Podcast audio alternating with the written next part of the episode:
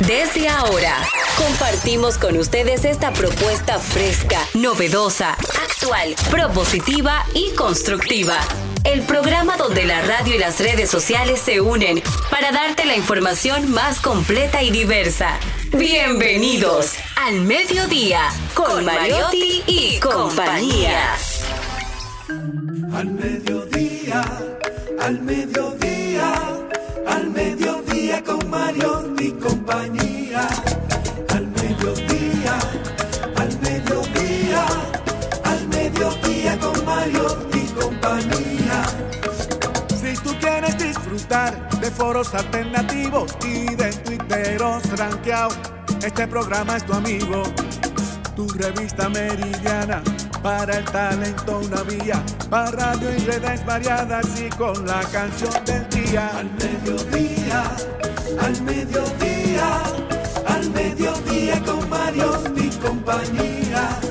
Al mediodía, al mediodía, al mediodía con Mario y compañía. Si tú quieres disfrutar de página para izquierda, en la calle y el hogar, por eso no te lo pierdas.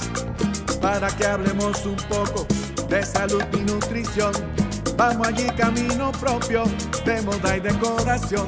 Al mediodía, al mediodía, al mediodía con Mario y compañía.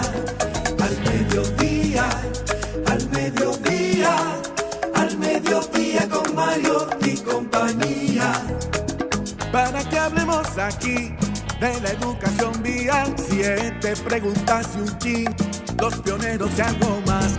Para que hablemos de derecho, de inmobiliaria y también de entretenimientos, deportes y la torre de Babel. Al mediodía, al mediodía, al mediodía con Mario y compañía. Clave hay viaje a la vista, dominicanos por el mundo tecnología y trending topic. Dilo alto, dilo duro. Al mediodía, al mediodía, al mediodía con Mario y compañía. Al mediodía, al mediodía, al mediodía con Mario y compañía.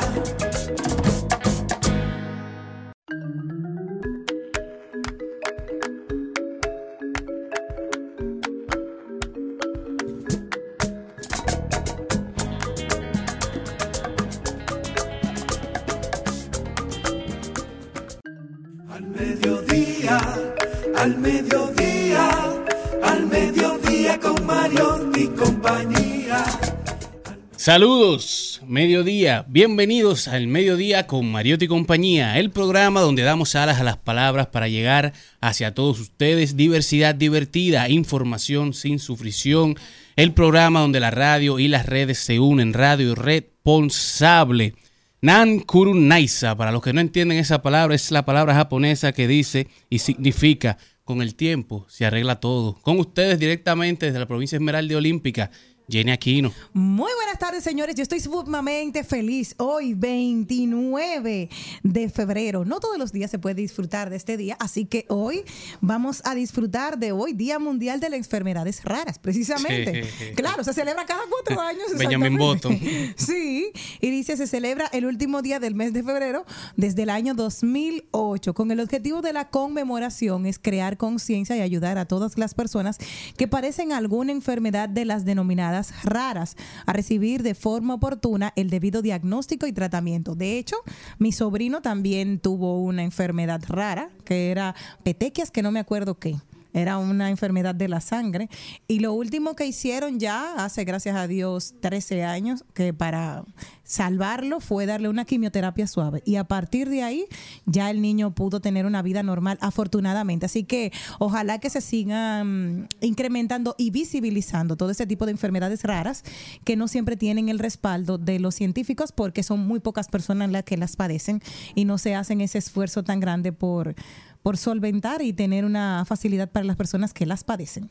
Bueno, señores, y directamente desde Santo Domingo con ustedes, Celine Méndez. Mujer Muy buenas tardes. Una mujer inteligente. Buenas tardes, señores. Eh, con estudio. Eh, Tres carreras. Jesús santo. Dos maestrías.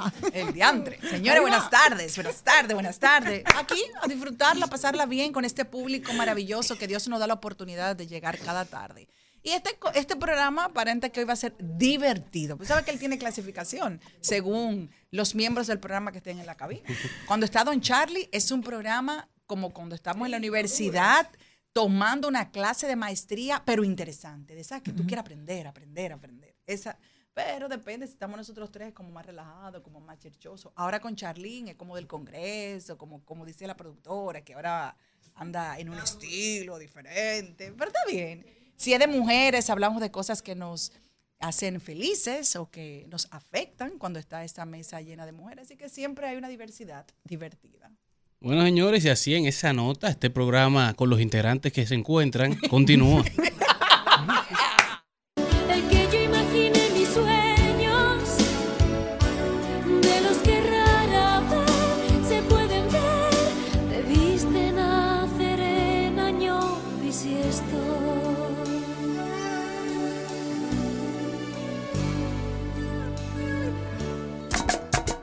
mediodía, al mediodía, al mediodía con Mario y compañía.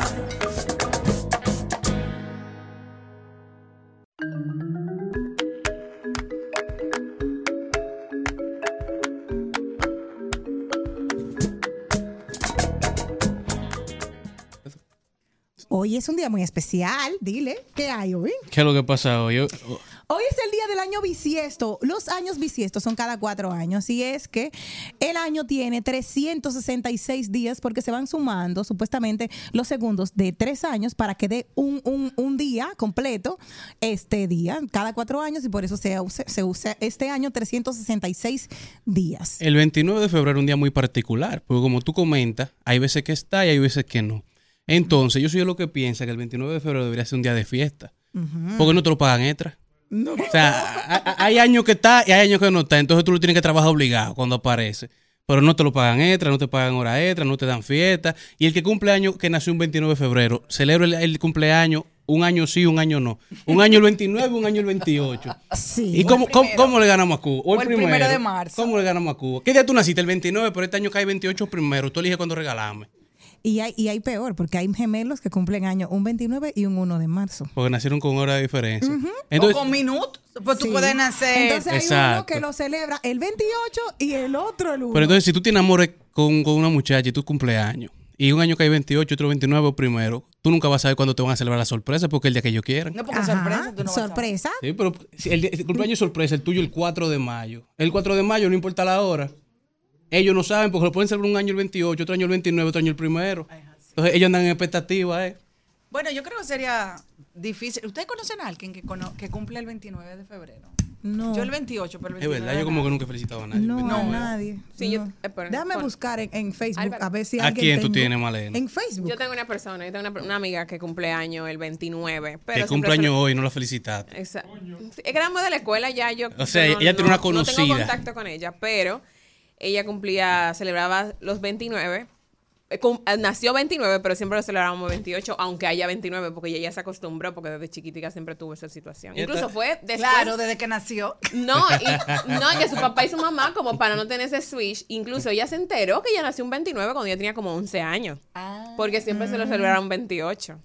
Porque era, era complicado para una niña explicarle, mira, cada cuatro años, qué sé yo, no sé cosas. Ella lo que sabe es que el cumpleaños es así, no importa cuándo. Exactamente. Sí. Ese, ese está como Valentina, que ella lo celebra a mi hija o en a principios de diciembre, a mediados o en enero, porque cumple el 31 de diciembre. ¿Qué niño puede ir a un cumpleaños ese día? Pero una curiosidad también del año bisiesto es que supuestamente algunas culturas este día es especial porque las mujeres pueden eh, pedirle matrimonio Y a hay su una, pareja. El hay una 29. película Sí, de hay una película, sí. Me Es en encanta. cada cuatro años. bisiesto. No, o sea, los años bisiestos. Solamente el día de hoy en Irlanda hay toda una tradición, en toda eh, hay toda una tradición y se llama así la película Año bisiesto precisamente con la de Encantada que me encanta. Sí, sí, sí, muy buena la película. Y es precisamente que ella tiene la oportunidad de ella pedir matrimonio porque es un 29 de, de al ser un día tan raro se le de- concede el, el honor a la mujer de que ella pueda pedir matrimonio. Así que, Carlos, prepárate.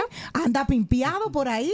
A sorpréndete de todos Que los se- amigos mujeres, que te lleguen. tírenle a Carlos, que no saben si hoy es tu oportunidad. Y si él dice que sí, bueno, él no puede negarse porque él va a decir que sí. El problema es mañana cuando tenga cinco o seis, un harén completo, que va a decirle a todos que se Yo, quieren me- casar yo me con puedo él. morir de muchas cosas, pero no creo que es de una mujer pedirme matrimonio. ¿Pero por qué no? Eso no se ve aquí. No, claro que no. la claro mujer, que la mujer sí. dominicana no se, no se agacha ni, ni para no, rezar. o sea, Ya, eso ya yo depende. pienso que sí, que está eso depende, Carlos. Yo creo que si ustedes tienen una relación formal y la mujer se siente lo suficientemente segura de que quiere compartir contigo su vida y te ve a ti lento, ella te va a decir, Carlos, mira. O sea, Ah, no. yo supongo que la próxima relación que tú tengas puede ser que sí, porque tú ya tenés edad. Eso pasa. Entonces, Oye, Eso yo, yo- estoy en la flor de mi juventud. Lo que pasa que eh, muchas personas, no hay, eso. hay muchos hombres que lo que no regresan. Por ejemplo, dicen que al doctor Joaquín Balaguer, su novia, su prometida toda la vida, le puso una fecha y ama. señores. Y le dijo, está bien, te, te va a quedar seca esperando. ¿Quién hizo que yo me senté aquí? Porque ella está ansiosa por grabar el video de, Para de que la redes. Sí. Ay, ella lo, eh, señores, Jenny es casi doctora en periodismo y ella quiere ser influencer. Ah, Bueno, si ca- ella caro, caro con su tema. Claro. TikToker. Al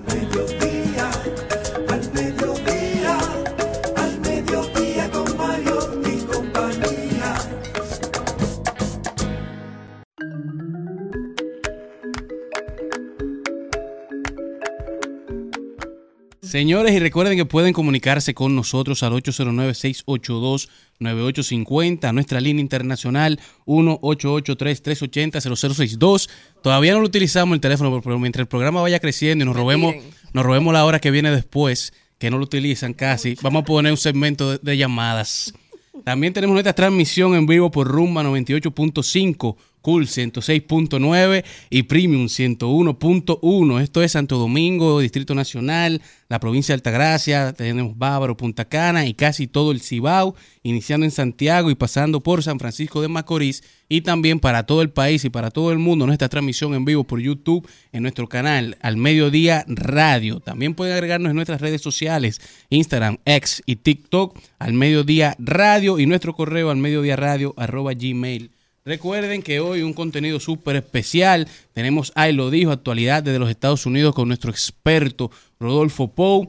Eh, también tenemos deporte rodando por el mundo. Hoy llega la profe Jenny Aquino. Trending Topic. También tenemos un invitado muy especial, Vladimir Tiburcio, que viene a hablarnos de las mujeres y los mecánicos. Ay, sí. ¿Cómo así? Hay que ver. O sea, pasión que el hay. tema de, o sea, las mujeres son muy engañadas por los mecánicos. Ah, es- Hoy llega también el segmento. Escúchame, ya- Celine pensó que era una relación entre una mujer y un mecánico. No, yo no pensé nada. ¿Puedo Eh, eh, canción?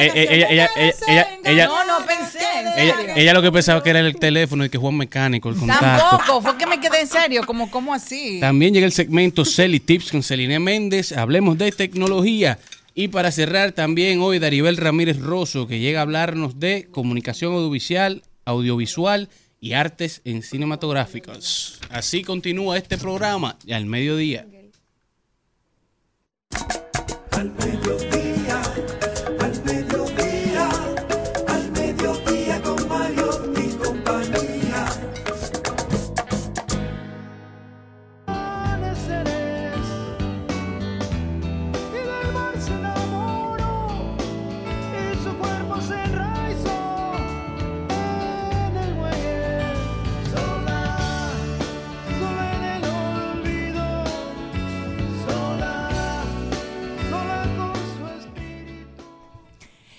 1969 salía la canción Penélope que marcó toda una época con Joan Manuel Serrat, hablando de esa mujer que se quedó en la espera y durante mucho tiempo fue como la única que fue emblemática de ese símbolo del amor eterno de una mujer hacia un hombre. Sin embargo, en 1997 salía esta canción del Muelle de San Blas que rompía todos los esquemas gracias, sí, en todos los muelles y todos los esquemas bajo la agrupación Maná mexicana que hablaba de la historia de una mujer que se quedó esperando a su amor. Hablaban de una historia real. Hablaban de Rebeca Méndez Jiménez, una mujer que su sí, que, pero estudió. Ella estaba esperando. Y no se Ella- quedó esperando. Ella estaba, ella no se quedó tranquila. Bueno, sí. Volviendo al caso, señor. Rebeca se quedó, eh, estaban a punto de casarse con su, con su novio, quien era un pescador, y este dijo que volvería. Allá en el estado de Nayarit, México, se fue a alta mar A y pescar. nunca regresó. Esto sucedió en el año 1971, solo dos años después de que, de que salía Penélope. Pero esta canción viene en 1997 porque ella nunca se despegó de, la, de, de ese, de ese muelle, de allá de- del muelle de San Blas que se conoce y de donde surgió las letras de esta canción que todos hemos cantado en algún momento de la vida. Ella se quedó esperando a su gran amor porque la promesa era que regresarían y al día siguiente se casarían. Ella estaba vestida de blanco a la espera de que volviera y el mar se lo se lo tragó. Nunca regresó el pescador. No, no dejó que regresaran y que pudieran vivir su amor. Ella finalmente murió en el año 2012 en, a sus 69 años.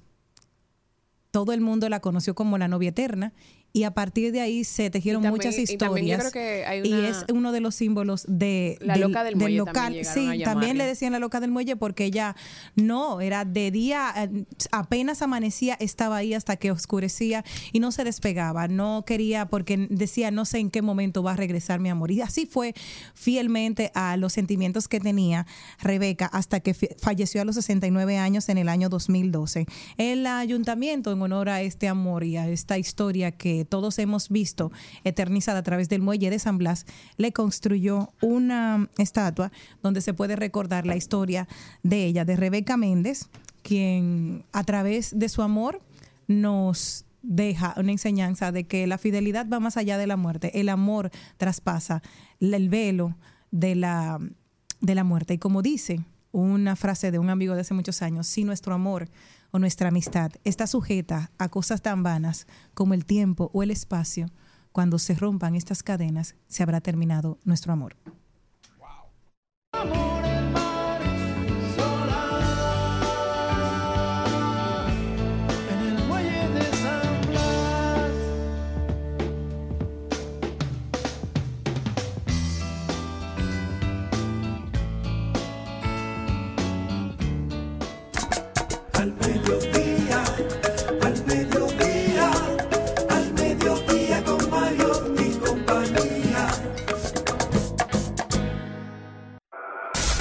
En al mediodía, ¡Ay! Lo dijo. ¡Ay! Lo dijo. ¡Ay! Lo dijo. ¡Ay! Lo dijo. ¡Ay! Lo dijo. ¡Ay! Lo.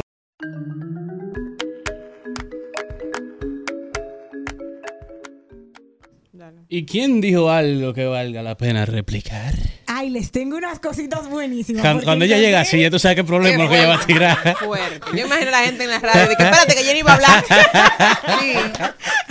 No, Señores, ella hacía en la vida real también. No, yo le encontré algo. Mira, dice. Ay. Aparte del sin miedo al éxito y la vida es corta, ¿qué otras frases dicen antes de tomar malas decisiones?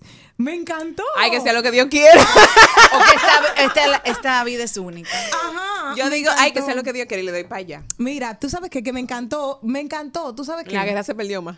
Ah, eso me gusta, es otra frase antes de tomar malas decisiones. Porque me encantó los Yo sé la de comentarios. Carlos, yo sé la de Carlos. Dime, Sin miedo al éxito. Con datos. Yo, les yo busqué los comentarios de la gente de cuáles son esas frases que vamos a decir antes de tomar una mala decisión. El que tenga miedo a morir, que no Que no nazca. Eso Oye, es verdad. Claro. Para eso trabajo, para eso trabajo. Eh, eh, También eso es verdad. frase del tour que va a gastar su dinero. Ajá. Mi, mi ma- mi mamá, mi- ay, se- mi- ella lo ve el programa, sé lo que Sí, me no, dilo, Hay dilo, dilo. que me llama y me da una boche. Pero esto es cierto, Fanny. Como yo comencé a trabajar muy temprano, entonces habían cosas, honestamente, cuando uno se gana su dinero trabajando, no es que te lo regaló tu mamá o que, o que te, qué Ni- sé yo, que te lo marido, ni regalaron, que ni tu marido, que tú lo sudaste. Bueno, pues te cuesta gastarlo. Y dice- mi mamá me decía cuando íbamos a las tiendas, ella muy tranquila, tú trabajas demasiado, así que cómpratelo, eso no importa. Entonces yo, pero sí, mi madre, pues nada, vamos, cómpralo. Y venía Celine y se compraba un zapato de esos chulos. Y yo, ay Dios. Mm. Porque después me lo. Y dice, total, ese otro. eso decía, ese total. El dinero va y viene. Dinero y miedo nunca hemos tenido antes de tomar una mala decisión. Lo más seguro es que, quién sabe, ya. Dice, más se perdió en la guerra. Eh, dice, solo se vive una vez. Lo veo y lo quiero. La vida es solo una para me que lo estamos. merezco, me lo merezco. Y dice, a por todas. Dice, lo compraré, me lo merezco, algo que no necesito. Al fin y al cabo, todos vamos a morir. Solo nos llevamos lo vivido. Dice, ¿qué más puede salir mal? To- total. Dice, de algo me tengo que arrepentir en la vida. Entonces dice, y bueno, la prima, que no se pueden ni ver. Bueno, entonces así me gustó este, este, este ejercicio porque son de esas frases que vamos diciendo antes de tomar una muy mala decisión. Ahora, yo le voy a decir a uno de ustedes que ustedes, las tres no lo conocen. Y que probablemente Álvaro y Kelvin sí, porque una frase muy de los hombres cuando andan en la calle, en dinámica. Ay, ay, ay. Álvaro no, porque recuerda que Álvaro Ah, no es sí, sí. Álvaro no. Álvaro no. Total, para lo que yo traje. Ay, Dios mío. santo. Pero esas frases son dominicanas.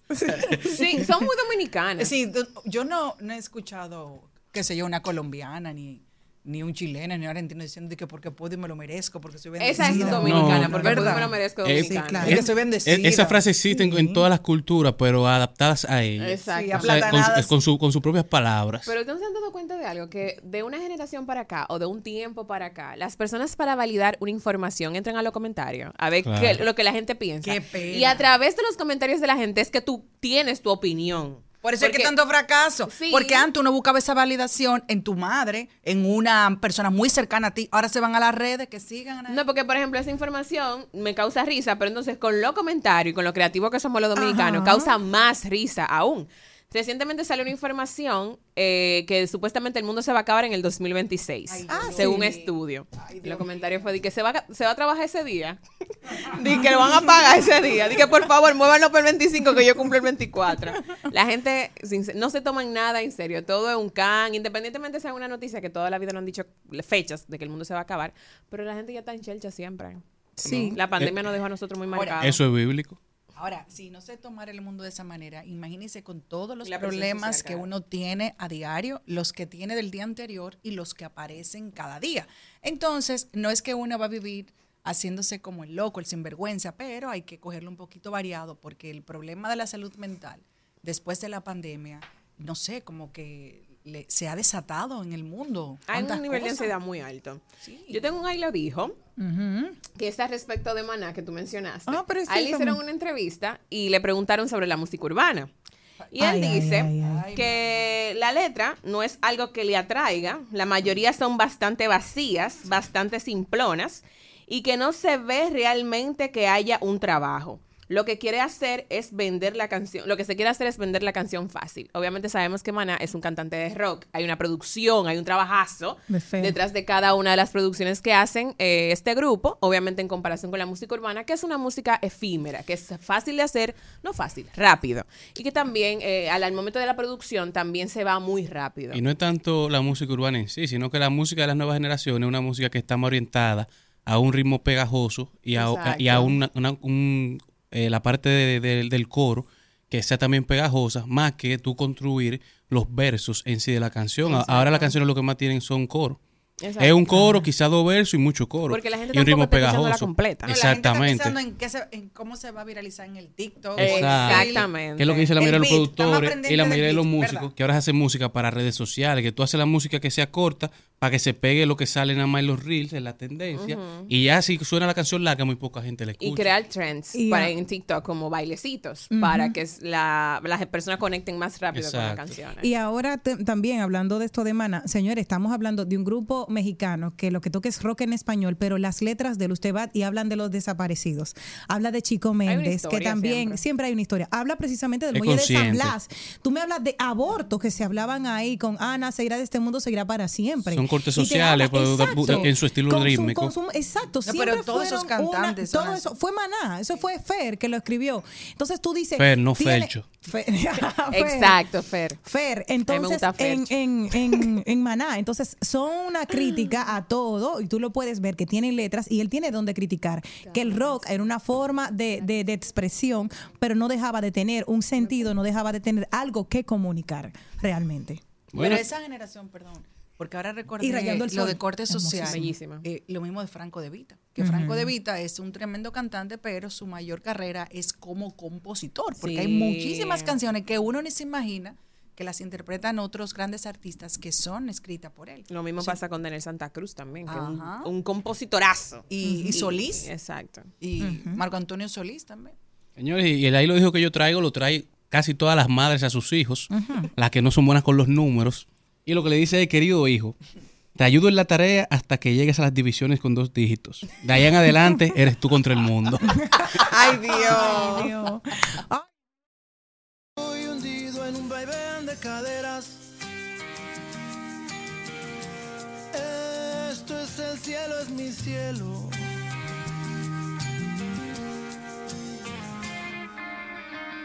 Amor fugado.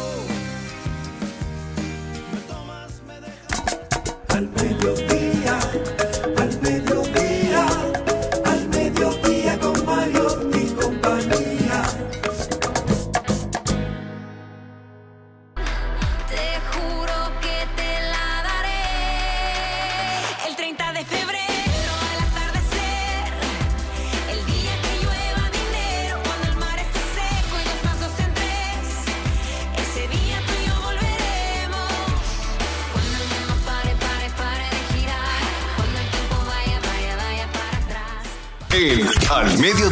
Dice presente. Dice presente el músculo y la mente. El músculo y la mente. Estamos en deportes.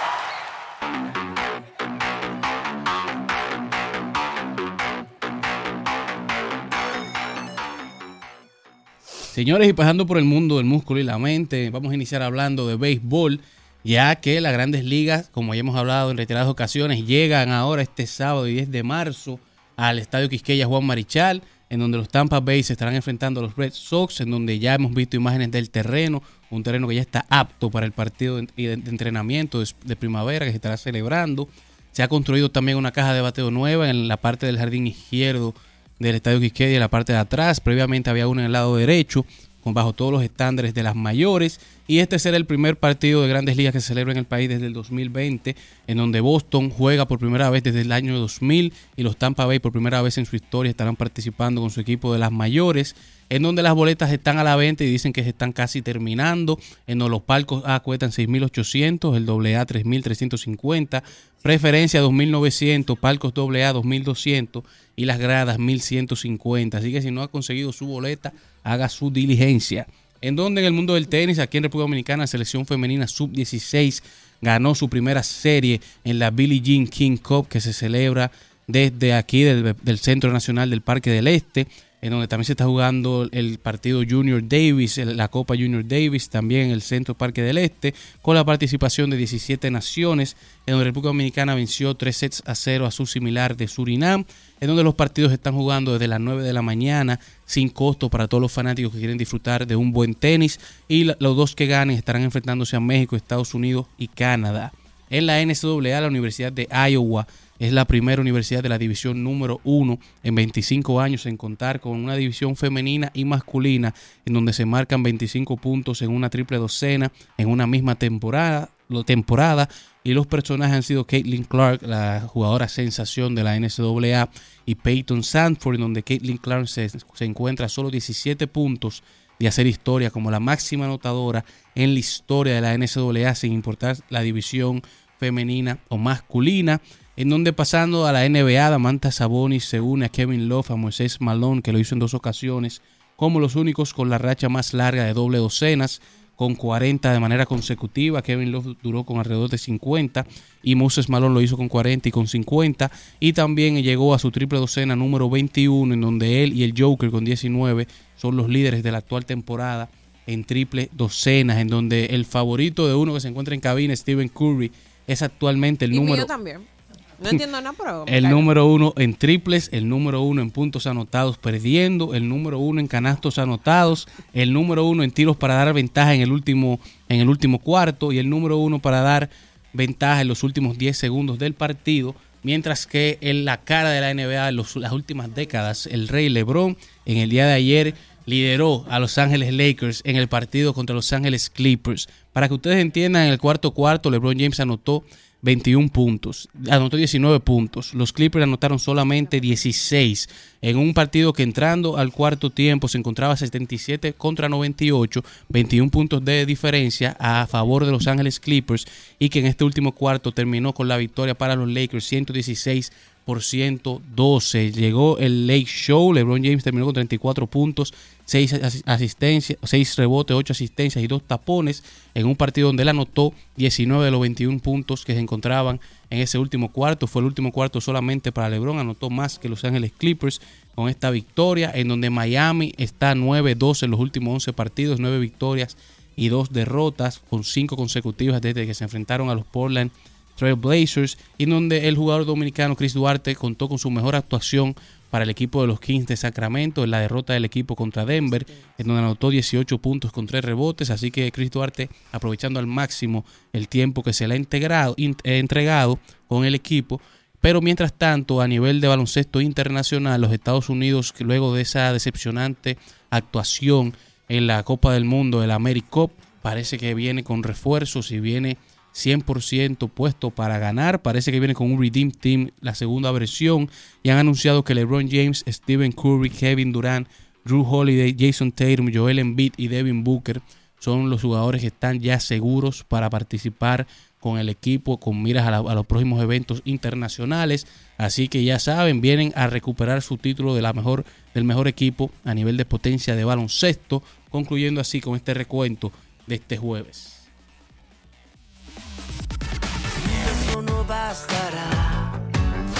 Y aunque adviertan al soldado, si está enamorado, en guerra morirá.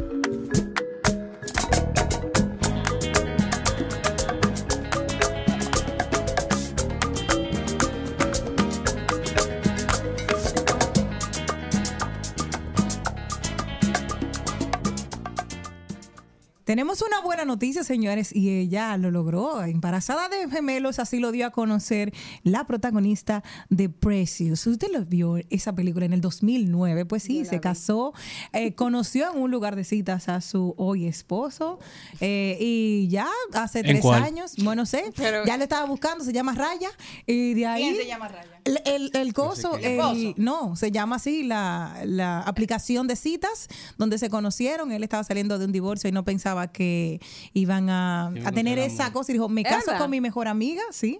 Me caso con mi mejor amiga y empezaron a tener un romance y nunca lo publicaron hasta un año después que tenían o de, de haberse casado. Y entonces ahora... Esa película es muy bonita, porque Ah, es yo una no película que deja un mensaje, una chica que ella es muy maltratada en su hogar, eh, intrafamiliar, y es un- una pe- película que deja un buen mensaje y, y cuenta una historia que, que tengo entendido que sucedió en vida real. La voy a ver. Ella tiene cierto parecido con la señora dominicana que tuvo el tema con Nuria Piera, que habla Ah, de con, la con la del sistema adámico. Entonces la gente en los comentarios ya tú sabes que la acaba. Y entonces él se parece a Carlos Durán. Ay, sí, todo el mundo ha dicho Carlos Durán. Sí, sí, Y sí. entonces ellos hacen una bonita pareja. Ella consiguió Sí. su media mitad y las personas, ya tú sabes, en las redes eh, se han hecho notar con, con esta información. y Gemelar, tiene cruel. 40 años, estoy muy feliz. Sí, y, y de una forma u otra también abre esperanza.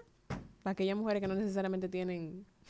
No tiene los estereotipos que todo el mundo Exacto. entiende. Y él, y él dijo, la gente es muy cruel, él- tú sabes. Sí, sí, sí, sí, porque tú sabes que tiene que tener cierto color de piel, tiene que tener cierto peso. Ellos se casaron y solamente un año después fue que lo avisaron que ellos ya eran una pareja eh, de hecho, que ya se habían tenido un año de casados y sobre todo él dijo que mm, fueron sin ninguna expectativa, o sea, fueron a ver si se conocían, se conocieron, empezaron sin como de, ok, me caes bien, vamos a hablar, pero no fue como de nada de romántico y con el tiempo fue que surgió el amor, porque fueron, vieron más allá de, de lo que, de lo que muchas veces vemos. Hay tantas personas que son tan hermosas que lo hermoso que tienen es el premio de consolación. Primero conectaron emocionalmente y Exacto, luego y físicamente. Exacto, entonces después de ahí, mira. Yo, ah, mira, Ah, pero todos lo saben, eso, señores. Casualidad de la vida, yo publiqué algo sobre eso. Y Que si ellos un- se gustaron del primer día. Pero espérate, No, que así uno. lo dijeron, así lo explicaron. Yo Que publiqué. ellos así, porque él no estaba buscando una relación, porque había salido de un divorcio. Entonces se dieron esa oportunidad como, ok, vamos a ser amigos.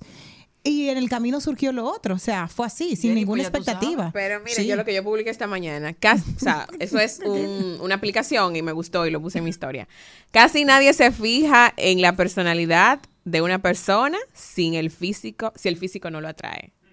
Yo soy así. Son datos. A mí el físico tiene que atraerme. Y no estoy con una persona linda y que wow, tiene que Es atraerme. que por lo general la que, gente que se conoce así de la nada y que vamos a ser amigos porque no se gustan.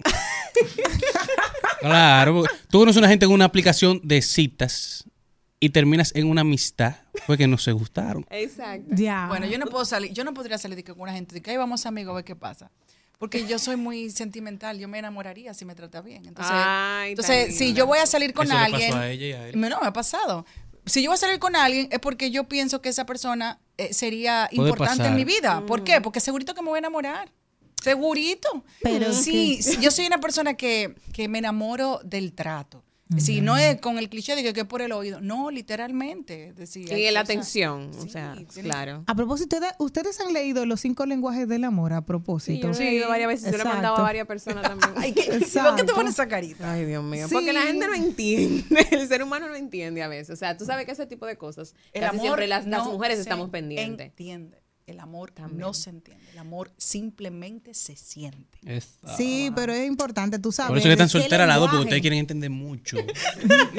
Los cuatro, lindo. Incluyete.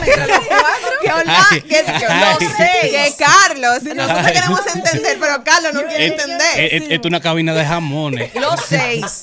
Pues aquellos Ay, también. señores. Me, no, pero eso me es recibo, bueno. me lo recibo. Pero, señor, los actos de servicio muchas veces te enamoran. Exacto. El saber de que si estás Sí, enferma. pero los actos de servicio es bonito, que no es- de que depositando y vaina, que esas mujeres a veces no entienden lo que es acto de servicio. Acto de servicio es si tú estás enferma. Recárgame, la, recárgame el Sí. celular. Ah, si tú estás enferma y, y sabes que, que él está ahí, Ah, tú sabes que tú estás enferma, dice que te hace falta, va y te va a Exacto. cuidar, Ay, te sí, va a dar entonces Se te ponchó la llanta, va donde tú estás. Va y te- ese acto de servicio, de que tú llegaste o te, o te sientes que tuviste trabajando el día entero con unas zapatillas altas y viene, ven mi amor, Celine, y te quita las zapatillas Y te da un masaje. en los pies. imagínate. Mi Y amor, viceversa, también todo nosotras las mujeres con los igual a hombres. los hombres, que tú llegues hombre cansado. y tú Carlos, te que se pones su la gorra y le haga un espalda masajito da- en la cabeza. Mi amor, tengo aquí el, del- el- la crema de, del- de darte tus masajes en la espalda. Mi amor, te voy a pagar el llega- implante. Sí, ¿cómo? Eso no es un acto Ah, de no, pero servicio. ya eso no es un acto de servicio, es un acto de No, no, dinero. no, Pero no, para no, Carlos cas- no, sería un lo casamos mañana. Claro, para Carlos sería Digo, un super depende si, si la persona es una doctora que hace implantes. Las palabras de afirmación Bueno, bueno, de la, una la- relación. la- la doctora que yo fui muy bonita, yo estoy dispuesto.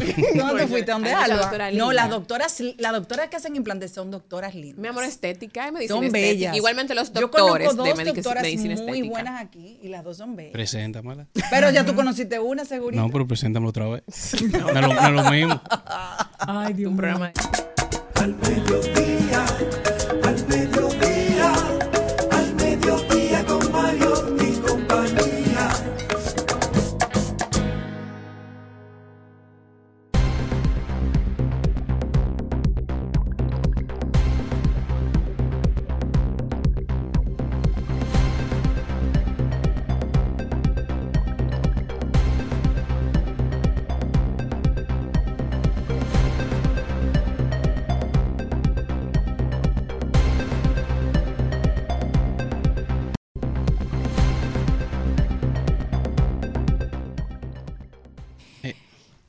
Rodaremos por el mundo y me voy con Roma Rodríguez, quien se volvió, se volvió viral luego de tatuarse toda la cara y la cabeza con tinta negra. Dice uno, que se inspiró en un viaje a Nueva Zelanda porque miembros de la, tim- de la tribu maorí lo habían animado a hacerlo. Este hombre español de 41 años ha compartido su proceso de blackout en sus redes y confesó que el tatuaje le cubre el rostro y ya su iPhone no le abre con su Ay, cara. Dios Eso es una de las cosas. Luego de ahí dijo que ha Eso le sufrido- pasa a, Na- a Nodal. Después dijo que ha sufrido mucho racismo por ir de negro. ¿Quién lo manda, señor? Porque usted nació blanco. ¿Qué le vamos a hacer? Sigan. Bueno, señores, yo me voy para Alemania y es que la compañía Dodge Drone Gods, eh, una compañía alemana que hace drones, ha entrado en una alianza con Red Bull y han creado el dron más rápido del mundo. Han creado un dron que puede ir dos veces, que puede acelerar dos veces más rápido que un vehículo de Fórmula 1 y han hecho la prueba nada más y nada menos que con el campeón del mundo y su vehículo de Fórmula 1, Max Verstappen, en donde el dron ha ido detrás del vehículo durante toda la pista y se ha mantenido a la par con el vehículo grabando totalmente su trayectoria durante la, la pista en donde hicieron la grabación, algo que sin lugar a dudas puede venir a revolucionar la experiencia del usuario y cómo vemos la Fórmula 1 a partir de este momento. Bueno, pues yo me voy al Reino Unido, donde por el uso del lenguaje discriminatorio, Mary Poppins ya no será una película apropiado para todos los públicos en Reino Unido por su lenguaje discriminatorio. La British Board BBFC, que es la organización encargada de calificar y certificar las películas y contenidos audiovisuales en el Reino Unido, ha decidido elevar la clasificación por las edades de las películas. Y el motivo es una palabra en concreto que se pronuncia en el filme y la BBFC ha valorado discriminatoria, es un término antiguo, despectivo, por referirse a los negros africanos. Concretamente, lo empezaron a usar los colonos holandeses para denominar al grupo étnico Khoi Khoi en, Af- en el sur de África. Así que ya tienen esta noticia. Bueno, señores, yo me voy para Singapur, señores. Oigan lo que está pasando en Singapur. Queremos el modelo eh, educacional de Singapur, queremos los mismos resultados, pero no hacemos las mismas cosas. En Las Singapur, tareas. en estos días, un congresista tenía una conversación muy interesante de hacia dónde va el mundo y qué debe hacer Singapur para mantenerse a la vanguardia, para mantener a sus recursos humanos siempre bien formados. Y decía que tenían que establecer un subsidio para dar acceso a las universidades a los hombres y mujeres mayores de 40 años para lidiar y aprender cómo interactuar con la inteligencia artificial y lo que esto va a representar para el ambiente laboral, para el mundo laboral, cómo esto viene a cambiarlo de manera bastante radical. Hace tan solo unos años OpenAI nos presentó ChatGPT que podía tener una conversación con nosotros creada a través de, de inteligencia artificial con información que sacaba de la red y parecía que uno estaba interactuando con un humano del otro lado de la pantalla. Luego vienen otras tecnologías que permiten crear imágenes bastante reales con solamente escribir lo que uno quiere. La aplicación y la inteligencia artificial tiene la capacidad de crear una imagen que parece tomada por una cámara, que parece realizada y vivida en el mundo real, pero ahora con tan solo escribir lo que usted quiere, OpenAI pone a nuestra disposición una herramienta que puede crear videos que parecen creados o que parecen vividos, que parecen de la vida real. Entonces esto genera no solamente retos para la posverdad, también genera retos para el mercado laboral y una persona de 40 años es una persona joven que está en plenitud de facultades, pero que quizá lo que aprendió en la universidad ya no va de la mano con lo que está exigiendo el mercado. Entonces el Estado tiene la responsabilidad de crear las condiciones para que estas personas se mantengan en formación continua, se mantengan a la vanguardia y puedan verdaderamente aportar a su sociedad y contribuir al crecimiento económico y a la estabilidad social. O sea que aquí deberíamos emular lo que está pasando en Singapur. Dicen que el significado o la definición de la locura es hacer lo mismo repetidas veces esperando resultados diferentes. Es tiempo de que cambiemos lo que estamos haciendo si queremos mejorar los resultados. Totalmente de acuerdo. Si me preguntan por ti,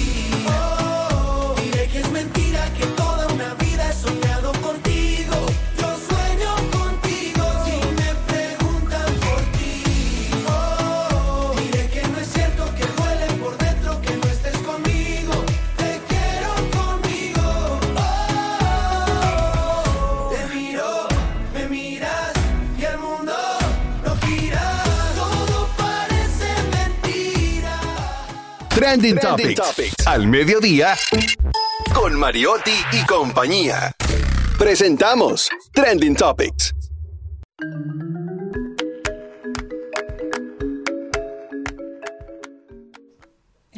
Topic. Entre las tendencias está Andrea Bocelli, porque abrió la segunda noche del Festival de Viña del Mar 2024 con su hijo Mateo. Tan bello, Mateo.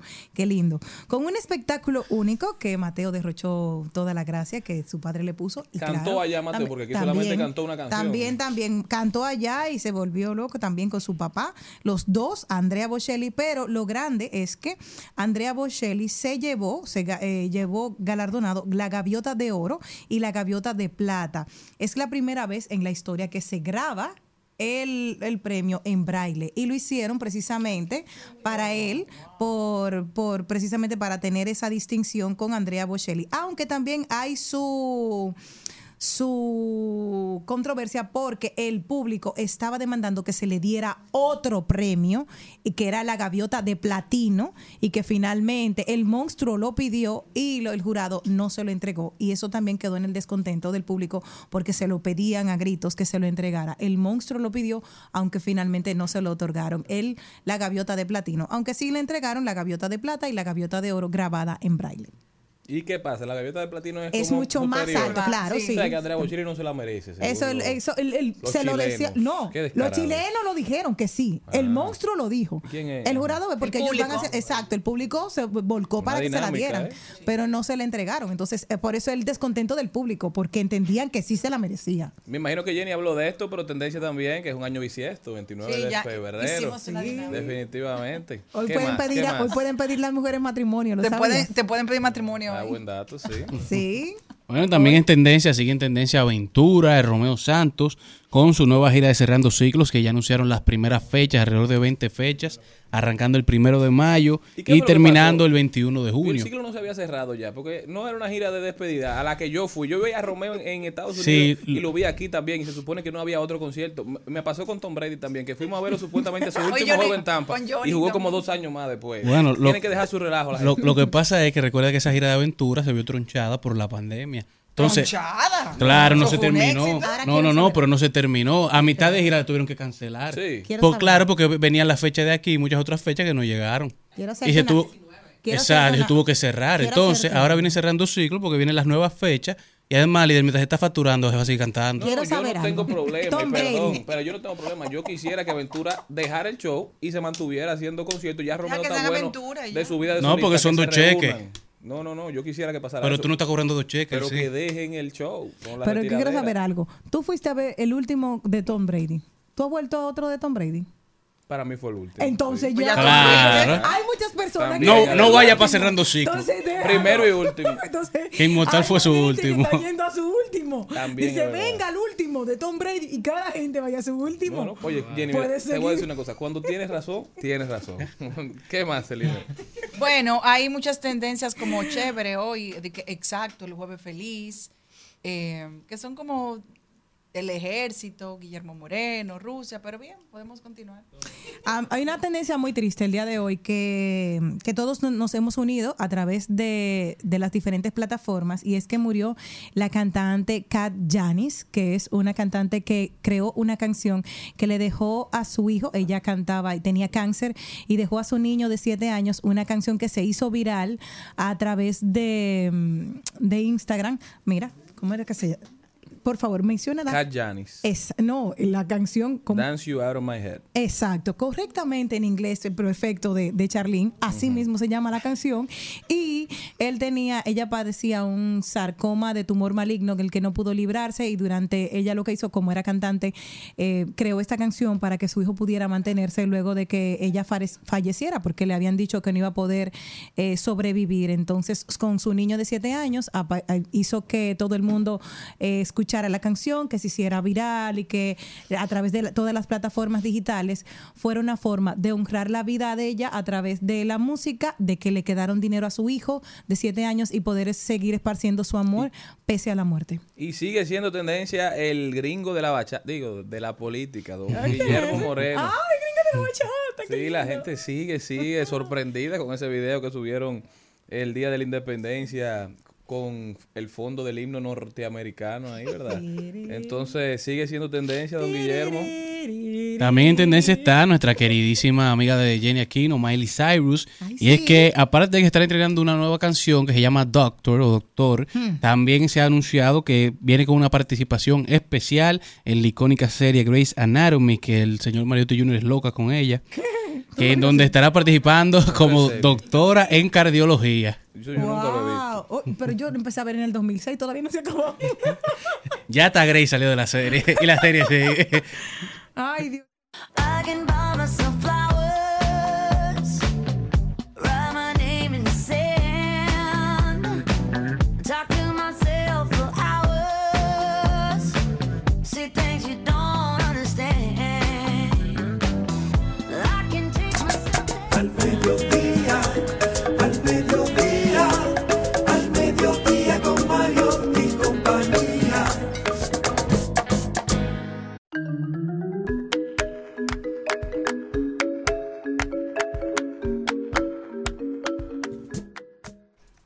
Reflexiones de nuestra alma llegan gracias a esa mujer que nos trae paz, alegría, nos trae felicidad y parte de lo que es la luz que la rodea siempre, Angelita García de Vargas. Gracias, gracias.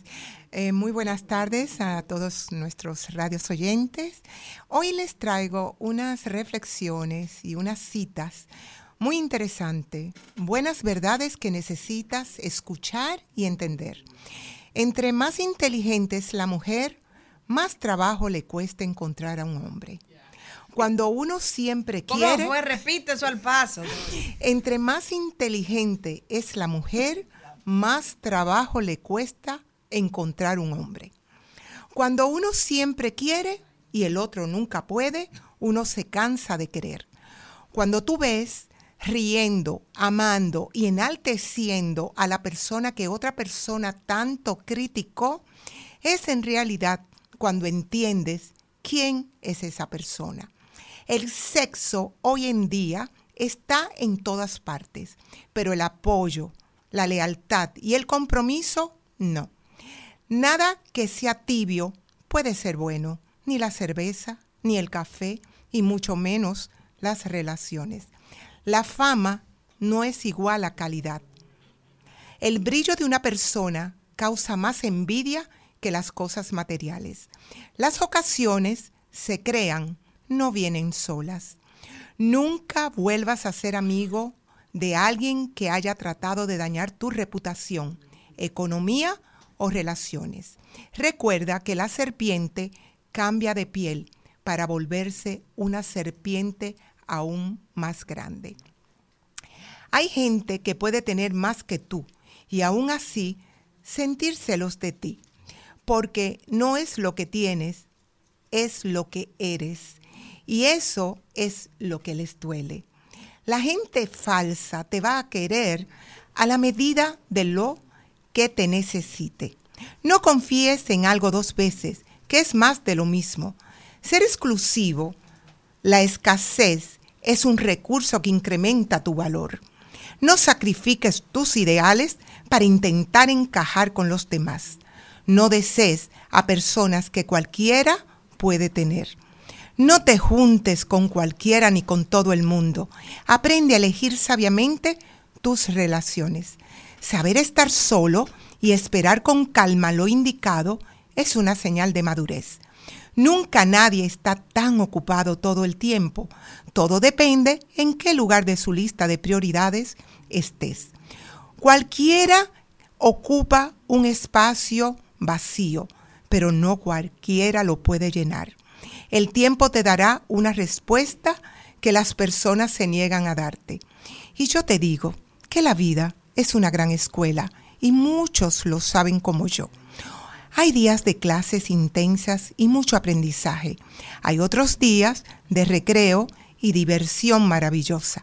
Y hay otros días de castigos y consecuencias por las malas acciones realizadas. Así de simple es la vida. Ten presente siempre que en tus manos está cómo la vas a vivir y las consecuencias que vas a recibir. Depende de cómo piensas, cómo hablas y cómo actúas. Aprovechala siendo una buena y honesta persona. De esta manera contribuyes a mejorar la humanidad. Así finaliza en el día de hoy mis reflexiones desde mi alma. Desde mi amor, Angelita García de Vargas. La mejor. Gracias.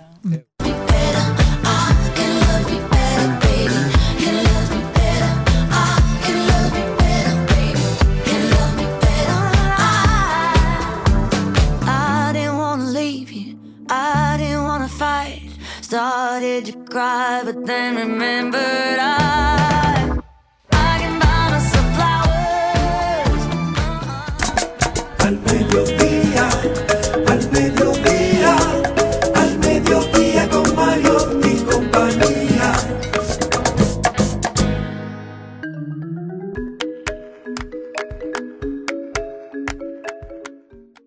Y luego de regresar de esta pausa comercial, nos vamos a hablar directamente con Rodolfo Pou desde los Estados Unidos de Norteamérica. Rodolfo, ¿cómo estás? Bien, buenas tardes, saludos a todos. Rodolfo, siempre felices, alegres de conversar contigo. Rodolfo, ¿qué está pasando? Se acerca cada vez más las elecciones de los Estados Unidos. Donald Trump se enfrenta a Joe Biden, aparentemente. ¿Cómo va, cómo va Donald Trump en las primarias del estado de Illinois? Mira, interesante. eh, dos componentes. Sobre las primarias de, Illinois, ayer, sal- eh, ayer, bueno, mediado de tarde, salió un, un juez del condado, de uno de los condados de Illinois, eh, excluyendo a Trump de la boleta para primaria y excluyéndolo de la boleta nacional en el estado de Illinois. Eso es parte de las complicaciones que siempre traigo aquí al programa diciendo que, que yo creo que se, va a ser muy difícil que el, que el expresidente vuelva a ser candidato por el Partido Republicano, porque ya eh, lo- los conflictos eh, internos de su partido, eh, incluso en la más reciente primaria que fue en Michigan, una persona como Trump solo logra el 60% de los votos. Para una persona que fue presidente y todavía se autodefine como presidente y gran parte del Partido Republicano lo ve como, si se quiere, como el heredero de, de, esa institución, pero que apenas saca el 60%, refleja cierta debilidad interna. Ahora, ¿qué sucede? Ayer el, la Suprema Corte de los Estados Unidos aceptó, eh, si se quiere, observar o velar o proceder con la solicitud que le extendieran eh, el equipo de abogados de Donald Trump eh, solicitando que lo que ya un juez decidió que no, podía, que no era constitucional y es que él quiere inmunidad completa. Eh, creo que tardaron un poco eh, la Suprema Corte en tomar la decisión si iban a asumir, eh, si se quiere, esa posición o, o- ese resultado, o fijar un- una postura legal al respecto o judicial al respecto, pero por lo visto ya nos hemos encontrado en situaciones similares a esta como anteriormente eh, en las elecciones de Bush contra Al Gore, donde la, finalmente las elecciones las determinó la Suprema Corte. Y creo que la Suprema Corte debe actuar lo suficientemente rápido en los próximos dos o tres semanas para ya finalmente llegar a una conclusión de si él está apto para, ah, para postularse, si se quiere, por el Partido Republicano a la presidencia. Por eso digo, hay muchos conflictos, hay muchos carriles que están corriendo paralelamente en lo judicial, al igual que en lo político. Rodolfo, no sé qué tipo de políticas están eh, que hemos trasladado de aquí para allá, porque ahora se han puesto como creativos. Hemos visto a Joe Biden hablando de que la clave de un matrimonio exitoso es el buen sexo según su nuevo libro. Que te lo llegué a mandar para que lo vieras, que saliera aquí en, los diarios. Ahora Sí. que si ella, que si él ya hizo un acuerdo con Taylor Swift, porque sabemos que Taylor es una de las imágenes en Estados Unidos, una de las jóvenes que más arrastra la juventud y sobre todo votantes para lo que vienen, porque decían que la comedia era un recurso que estaba utilizando Joe Biden. ¿Entiendes tú que estos temas, así como están chabacanos, tan ahora mismo chulos, el otro día eran los tenis de, Trump, ayudan realmente para las elecciones? Creo que lo que puede eh, es traer, eh, traer luz eh, sobre el candidato cuando uno, hay una percepción de que ambos candidatos tienen su- su- sus fortalezas y tienen sus debilidades, ambos tienen sombras, ambos tienen luces, no le quiero restar a ninguno de los dos, sí, Biden es un, es un es un político de décadas, de décadas. La historia de Biden, eh, el que no le escucha y guarda compasión con esa historia de él desde, desde la edad de 29 años, cuando es electo senador y posterior a ser electo senador, pierde a su esposa y su pequeña hija en un accidente eh, automovilístico. Posteriormente conoce a, a quien es hoy su, su esposa Jill, eh, profesora durante décadas también. Es decir, un- una familia digna de admiración. Pierde posteriormente a su hijo Bo por cáncer cerebral. Eh, y bueno, ahora las situaciones que tiene con su otro hijo, eh, se quiere, el malcriado, Hunter, ¿verdad? Que solamente le trae problemas a, la palestra. Eh, pero si tú conoces la historia independiente de ambos hombres, te llegas a la conclusión de que, de que sí, tienen sus luces y sus sombras, pero que en lo referente a, a verlo ya de manera individual y tratarlo de cerca, eh, en privado, te das cuenta de que está muy claro con la posición de cómo ven los Estados Unidos. Y a veces tienen que recurrir a recursos eh, que van más allá de, ese círculo, de ese ámbito, de esa esfera en la cual ellos se desenvuelven. Y creo que Taylor Swift eh, diciendo que pudieran, que votaran por, por el presidente Biden en, en el 2020 y parece que eventualmente va a proponerlo por igual ahora para el 2024, sería un gran empuje para la, para la campaña de Biden.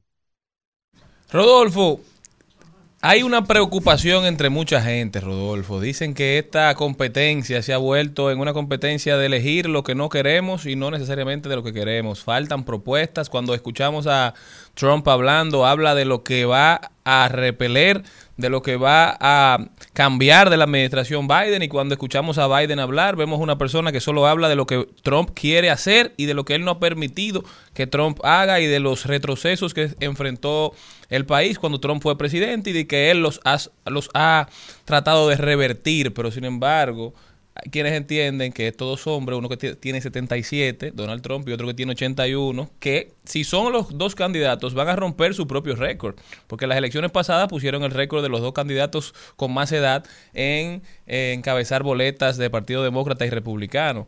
Entonces, ¿qué crees que cambie si Donald Trump es electo como el, el candidato? Y si no es Trump, entonces, ¿quién? Mira, mi temor con eso, Charlie, es que eh, al día siguiente de las elecciones en noviembre, si Trump es el candidato y pierde las elecciones, yo no, el, pueblo norteamericano no puede estar seguro de que habrá una transición o habrá una aceptación de esa derrota.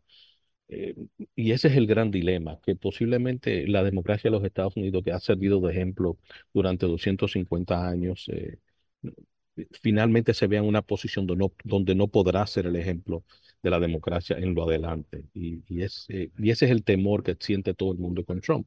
Ahora, en lo referente a, a, Biden, les he dicho a ustedes en, miles de ocasiones, le he dicho que el problema de- del Partido Demócrata es que no sabe comunicar las cosas buenas que hace. Para citarle una cifra, esto es un, y esto es un país que, que, que todo se determina en base a la economía. No podemos, yo creo que la gran mayoría de, de naciones han llegado a, a decidir sus elecciones basadas en la economía o el estado económico de una nación y la accesibilidad a empleo. Eh, Joe Biden ha creado más empleo en los últimos tres años que los últimos cuatro presidentes republicanos. Para que, usted entienda la magnitud del impacto sobre la economía, pero no ha podido vociferar eso correctamente, estratégicamente. Entonces, de- desde hace como tres semanas hubo un cambio en la comunicación del Partido Demócrata. Al presidente se le está eh, viendo incluso en programas nocturnos, eh, como lo fue el Late Night esta pasada semana. Se le ve eh, más de cerca, porque cuando uno habla con él, uno se da cuenta que sí, es una persona de edad, pero es una persona coherente, es una persona que incluso tiene un gran sentido del humor y conoce las cosas que, que suceden a su alrededor. Entonces, ahí es- ese es el asunto. Una persona con la cual tú te puedes beber una cerveza y a otra con la cual tú temes que pueda disponer de la democracia más importante de, de la tierra. Bueno, Rodolfo, muchísimas gracias. Y una pregunta, Rodolfo. Te veremos cuando estés en el país con, con los tenis de Donald Trump. Me dicen que están muy bonitos, ¿eh? A mí me Eh, encanta. corre, co- corren chiquito. Buen dato. Everybody is a sexy baby, and I'm a monster on the hill. Too big to hang out, slowly lurching toward your favorite city. Pierced through the heart, but never killed. Did you hear my covert narcissism? Like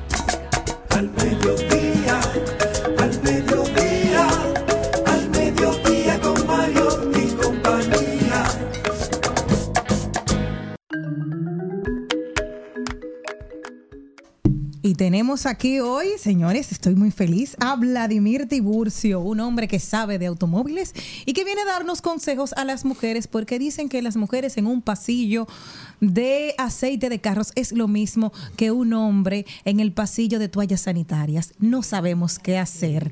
Exactamente porque hay tantas y con tantas indicaciones que nos perdemos. Entonces, ¿qué tenemos que tomar en cuenta las mujeres cuando tenemos que buscar un mecánico? Hola Vladimir, ¿cómo Hola, estás? ¿Cómo están ustedes? Muy bien, gracias. Gracias de por, tenerte aquí. gracias por la invitación y gracias a Malena después de tanto tiempo. Eh, ¿Y, y- y por qué tú le, ¿Y por qué tú le cortas los ojos?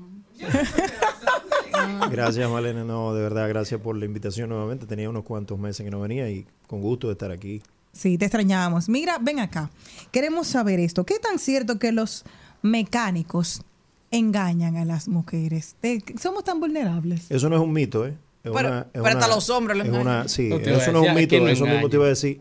No es un mito, eh, es lamentable, eh, es un nicho tan, tan bueno y tan fácil. Yo siempre digo que las cosas que se hacen mal eh, es fácil tú poder eh, destacarte, porque todo el mundo tiene una percepción mala de la gran mayoría de mecánicos. Yo tengo 23 años en el sector automotriz.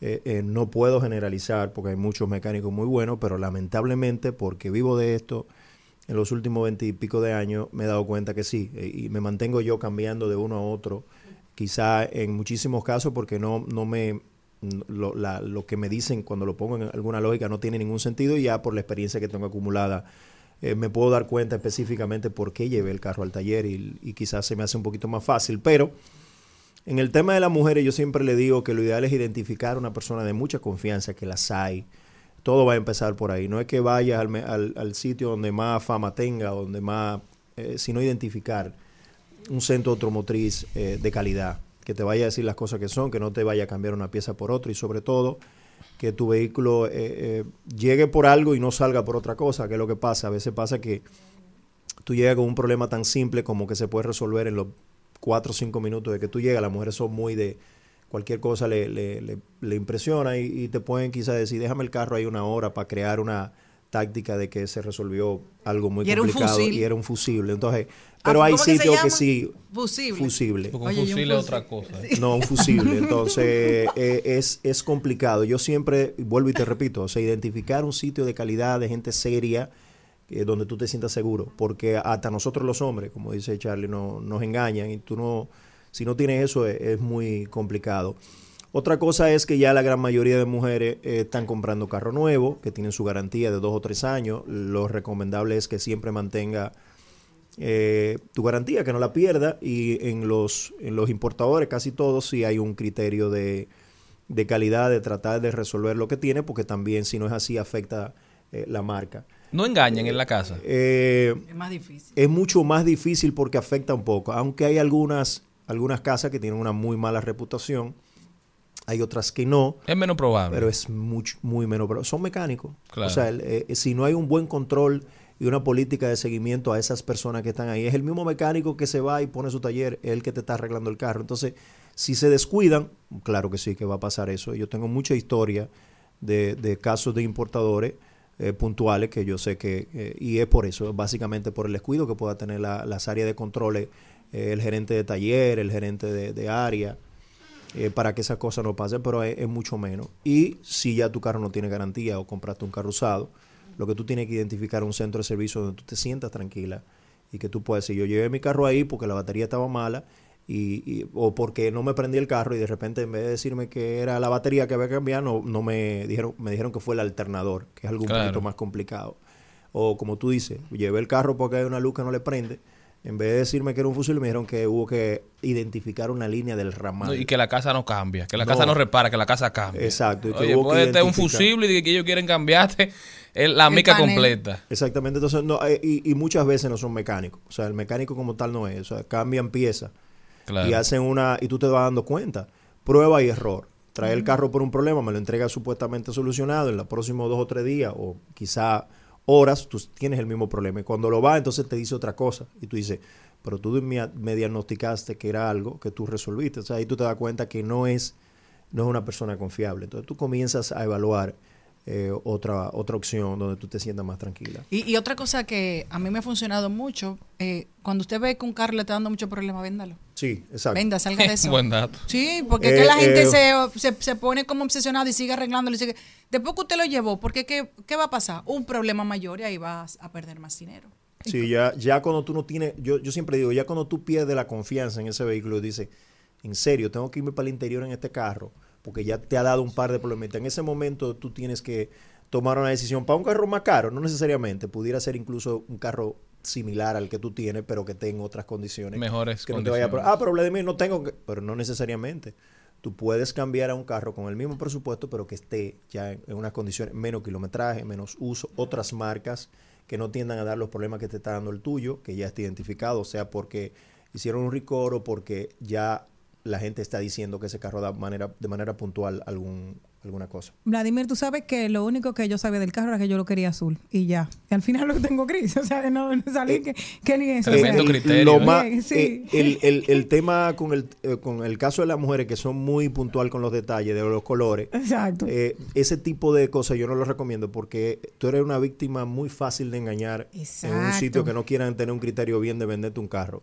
Tú quieres el azul y te van a vender. Yo siempre digo que cuando tú vas a comprar un carro usado, el color eh, no, no debería estar en las, en las posiciones primeras. Pero eso eso- es, es condiciones y demás. Pero eso que de apareció uno azul, bueno, bien. eh, bienvenido. Pero en carro usado yo siempre, y las mujeres son muy puntuales con eso. Te dicen, yo quiero el carro y, y Rojo amarillo, lo quiero azul. Permiso, Entonces, un paréntesis, terminan comprando en la mayoría de veces el carro azul, pero el que mejor, peores condiciones que está. Que aprovechar para felicitar a nuestra querida Doña María que hizo su debut en TikTok, ¿eh? Ah. ¡Qué fiera, eh! Una bailarina, una bailarina. la cubana, la vimos todos. Eh, Vladimir, en el caso que te decía, porque eh, puedo tener muchas habilidades en muchas áreas, pero en eso de mecánica no tengo idea. De hecho, mi mecánico es muy bueno porque el respaldo que yo llevaba era que había un amigo mío que tiene vehículos de alta gama y él como ya tiene más, tenemos una amistad de más de 20, de casi 25 años de amistad, él le dijo a su mecánico, mira, esa es mi prima. Y como era, yo soy prima de él, y él es el que le da mantenimiento otro- a todos los carros, tengo to- consideración. to- to- toda consideración. Y tengo entonces el respaldo de que yo sé que cualquier cosa que le pase al, al vehículo no me está haciendo ningún engaño. Pero para las mujeres que no tienen un primo que la respalde, como en mi caso, ¿cuáles son los puntos que yo tengo que tomar en cuenta para un mecánico? Bueno, le- tú tienes que empezar eh, conociéndolo. Y si puedes conseguir uno de referencia, que siempre lo hay, siempre hay un familiar tuyo que ya ha tenido eh, 10 carros más que tú, eh, ya, ya tiene carro nuevo, pero, pero tuvo muchos años carro usado, siempre alguien en tu familia o tu entorno más cercano va a tener una persona de confianza y tú mismo te- y tú misma te vas a ir dando cuenta que si, si tú vas al, al perdón al, al taller o al centro de servicio por la misma cosa, tú te vas a dando cuenta que tú tienes que ir haciendo un cambio. Eh, es empezar por ahí, identificar un sitio, sea por referencia, sea por prueba de que Me voy a ir a sitio, me siento, me voy a, voy a ver qué tal y aplicarle mucho el, el sentido común a, a- a ver qué te funciona. Pero la referencia es importante en el tema de los mecánicos, al igual que en los abogados, igual que, en lo- Que los que médicos. médicos, o sea, es referencia. Entonces tú dices, quiero ir al médico eh, eh, a chequearme algo y tú buscas a alguien quien haya vivido esa experiencia que te pueda recomendar un par de opciones y tú comienzas a hacer prueba y error. Vladimir, yo sé que tú tienes el servicio de tasar el vehículo. Tú analizas un vehículo y estableces más o menos en cuánto anda en el mercado, porque hay veces que la gente entiende que lo suyo vale más que todo lo demás. Entonces tú le haces como ese servicio a la gente para que no lo engañen en los dealers, pero tampoco para que cobren más de la cuenta. Pero existe un servicio que tú brindes para verificar el problema para diagnosticar el problema en un vehículo, ya tú como una persona con asidero social, que la gente te respeta y que tu palabra la valora mucho. Eso es lo que hacemos. Básicamente podemos proyectar, incluso como manejamos información, si tú me vas a comprar ahora una Ford Escape 2017-2018, el valor de tasación va a depender, va, va a estar penalizado porque sabemos que esa guagua tiene un problema de transmisión y quizás no la tenga en el momento, pero yo sé que lo va a tener en los próximos Claro. meses. Entonces eso está di- diagnosticado previo a, a- a poner el precio.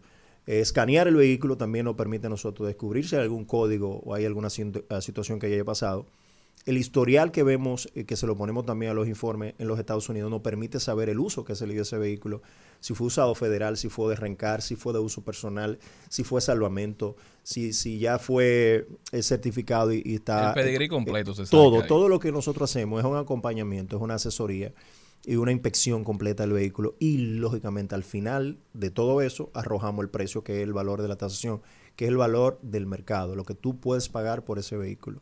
Porque eso es interesante, perdón, Celi, para cerrar ahí. Porque aquí lo que más hay es salvamento, yo creo. En el mercado de carro usado, no quizás lo que más hay, pero hay De- bueno, yo por la experiencia que tengo lo puedo, te puedo decir que de 10 casos que yo, por ejemplo, eh, evalúo, eh, hay 7 o 8 que son salvamento o son eh, eh, rebuild. Una locura. Pero los dealers, muchos de ellos, no todos, tienen un, un arte en decir que ellos tienen un vehículo que lo usaba una doñita para ir al supermercado solamente y te le bajan el kilometraje, te le cambian el interior. Todo eso, sin embargo, lo- todo eso lo podemos te están dando un, un problema. eh. Entonces, ese servicio que tú brindas es necesario, pero es vital para una persona que quiera saber el estado real de un vehículo. Charlie, no solamente para, para compararlo, hasta para tú venderlo, te cubre de muchas cosas.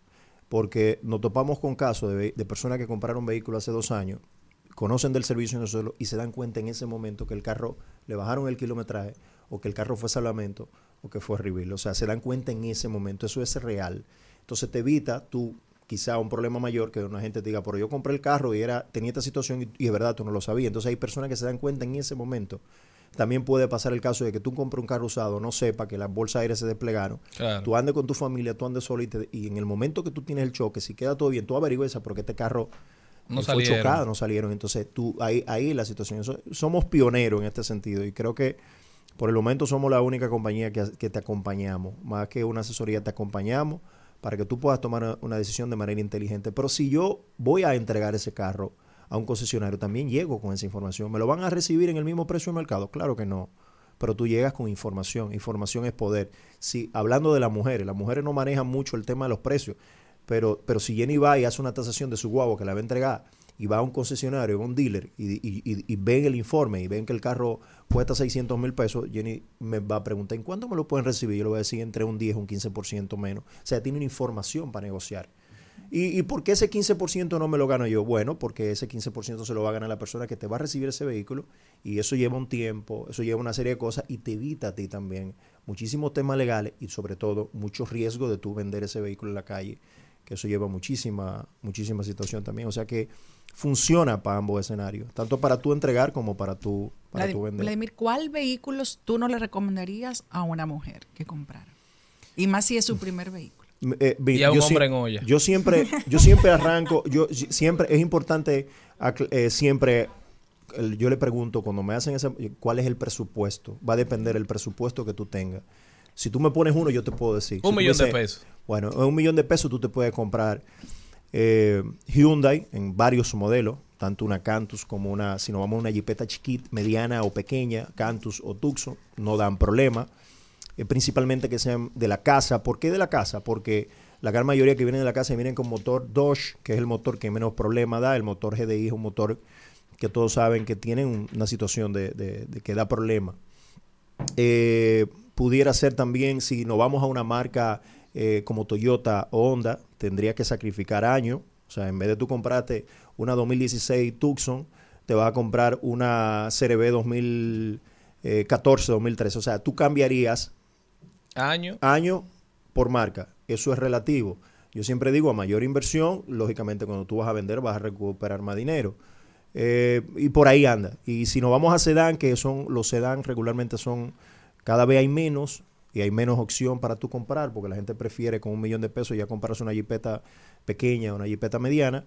Eh, eh, pudiera ser un, un Toyota Corolla 2014, 2015, eh, un Honda Civic más o menos de ese año, pero más del 90% de esos carros que vienen de Estados Unidos vienen con- como salvamento. Y los chinos, Vladimir, los, los chinos nuevos que, que se están metiendo muy fuerte en el mercado y que tengo eh, eh, personas que me han dicho que le está yendo muy bien con sus vehículos, pero así también a veces uno escucha a uno que otro que ha tenido una experiencia mala. Que, ¿Cuál es tu op- opinión? Mira, como todo, eh, yo, yo recuerdo que hace 10 años teníamos esta misma conversación con el tema de Hyundai y Kia. Ya hoy Claro, nadie dice eso. que eran nuevos en el Hay mercado. que darle tiempo. Ahora, si tú me pones a evaluar ahora, eh, la- mi opinión es, y, y la, la pregunta que te voy a hacer, ¿en qué tiempo tú vas a cambiar ese carro? Me explico. Si tú vas a comprar un vehículo de lo que están posicionados ahora, como Chino, que están muy, muy chulos. Y yo creo que van a hacer un buen trabajo. Todo va a depender del servicio postventa que den. Ahí ellos se están cayendo. Pero es hasta normal por Claro. la gran cantidad de eventos. O sea, no se, enten- no se, o sea, no se ni veía. siquiera ellos ent- entendían que podían vender las unidades que están vendiendo. Claro. Y yo creo que eso no le dio tiempo a ellos ir creando las condiciones, aunque tomaron medidas en ese sentido. Si tú vas a comprar un carro, como hay personas que lo cambian los dos o tres primeros años míos, mi recomendación no es que te compre un chino. Porque si tú te compras un chino hoy que vale, vale 30 mil dólares y lo vas a vender los próximos dos años, tú vas a perder un 35%. Ahora, si lo vas a vender en 7 o 8 años, eh, ya, eh, si lo vamos en valor del libro, por ejemplo, si, pudiera- si pudiéramos hacerlo a nivel contable, no va a tener ningún valor. Pero en el mercado va a tener un valor por debajo de Hyundai, por debajo de Kia, por debajo de, de Toyota y Honda y demás, pero me explico, si tú compras la Claro. que compite con la Tucson, que vale, la, la China vale 25, la Tucson vale 10 mil dólares más. ¿Qué te acabo de decir? Con la, con la Hyundai tú vas a tener más, más, más retorno, pero pagaste 10 mil dólares más hace 7 años. sea Entonces es relativo. es relativo. Si es para vender a corto plazo por debajo de los 3 años, mi recomendación no es que te compre un chino. Si es para usar los 7, 8 años, eh, sí. Por eso veo, y no sé si ustedes se han dado cuenta, lo- las, las camionetas están teniendo un buen desempeño porque la compra en compañía para usarla 7, 8 años en proyecto, o te dicen, no, la compro, la pongo como gasto de la empresa, a los 7 Claro. años no tiene un valor eh, fiscal, pero sí tiene un valor de mercado, ya no, no interesa.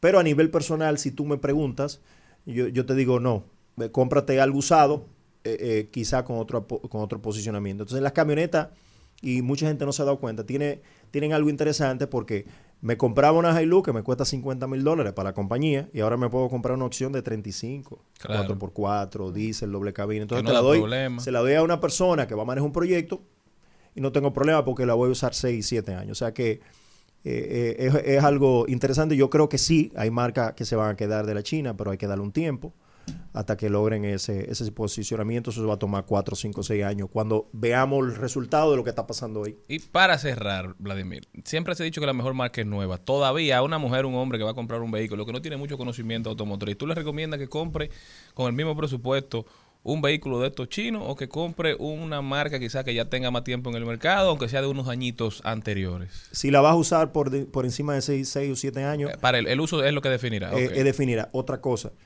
Tasa de interés mucho más bajita si te compra nueva. Pero, pero Charlie, si la vas a usar dos o tres años, Más mejor- No vale la pena. Casi el doble. Ajá, casi el doble. Entonces, si la vas a usar, si la vas a comprar, si la vas a usar, porque tú sabes que hay perso- las personas se conocen, yo no uso vehículos más de dos o tres años. Claro. Entonces, ya ahí yo te digo no. Entonces, sacrifica un par de años, cómprate una 2020 en vez de una Claro, 2024 China. En Que ya haya perdido ese valor de la reventa Claro, y que eh, tú yo te acabo de explicar. O sea, lo que compraron sí. chino hace dos años, que pagaron 25, hoy en día vale cuare- 35% menos, 40%. Bien cuidada con su mantenimiento. Esa es la realidad. Ahora, si él la usa tres años más, va a costar lo mismo. Ahí- y ahí vale la pena. Y ahí vale la pena. Entonces, eh, eso, eso, es lo, eso es lo que es importante definir y, y- y- y tener claro. ¿Cómo puede la gente continuar esta conversación, ponerse en contacto contigo, el que esté tratando de comprar, vender, que tenga una duda sobre el estado de su vehículo? ¿Cómo puede ponerse en, en con Lo pueden, mi, mi WhatsApp 809-306-5230. También me pueden seguir en las redes sociales como B Corta T Automóviles, que es el dealer, y B Corta T Avalúos, que es la compañía que acabamos de decir que te asesora, que te acompaña a la, a la hora de tú comprar un vehículo y si lo vas a entregar también es importante que tenga, entregamos un informe bien detallado y pensado también, pensado mucho en las mujeres que lo puedan entender sin tanta cosa técnica, sin salirnos, lógicamente tiene, tiene su cosa técnica, pero también eh, es algo muy llano para que las mujeres puedan tomar una decisión tranquila sin tener que buscar a un a otra persona, sino que lo puedan entender. O sea que eh, se pueden poner en contacto con, con nosotros y te vamos a, lo vamos a ayudar. Ya saben, no dejen de ponerse en contacto. Nosotros, luego de esta pausa, regresamos. Sigue, yo sigo, es nuestro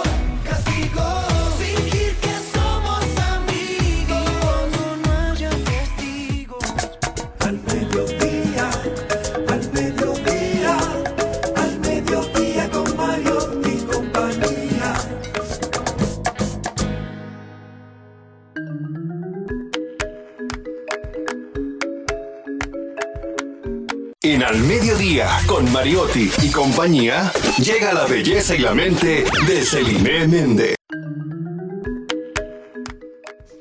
Bueno, estamos en los Eli Tips de esta semana. Hoy me voy a las recomendaciones para que una mujer después de los 50 esté con una forma física saludable. Aparte de que uno quiere estar como bonito, coqueto, pero lo más importante después de esa edad es que usted esté sano. Debemos comenzar antes.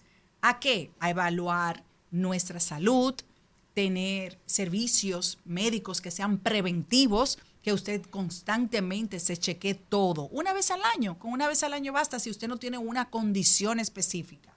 Si vamos a hablar de ejercicio, tenemos que hacer un, un ejercicio, el que usted quiera. Lo ideal es que hagamos, aunque sea una o dos veces a la semana, una rutina que tenga pesas. Si su médico o su condición de salud se lo permite, porque hay algunas personas que tienen un problema de rodilla o de la columna, y siempre que sea acompañado de una persona que le pueda instruir. No importa la edad que usted tenga, levantar pesas solo puede ser problemático, al menos que usted sepa la rutina correcta, porque hay gente que sabe hacerlo de una manera profesional y no le va a tener ninguna lesión. Pero yo conozco gente aquí que un día vienen quejándose que la rodilla, que el hombro, eh, yo misma, eh, que alguna veces tengo un dolor, pero uno, uno tiene una supervisión de, una, de un profesional en esa área. Con relación a, a la parte de los excesos, eso no debe ser después de los 50, pero usted debe de afianzarlo a partir de esa edad. No comete excesos con alcohol, con cigarrillos, eh, durmiendo inapropiadamente.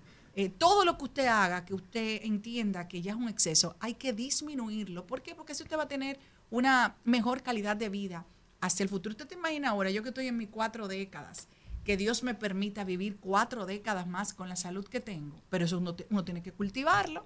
Yo mm, quisiera, y mi meta sería poder llegar a la edad de mi padre como está él.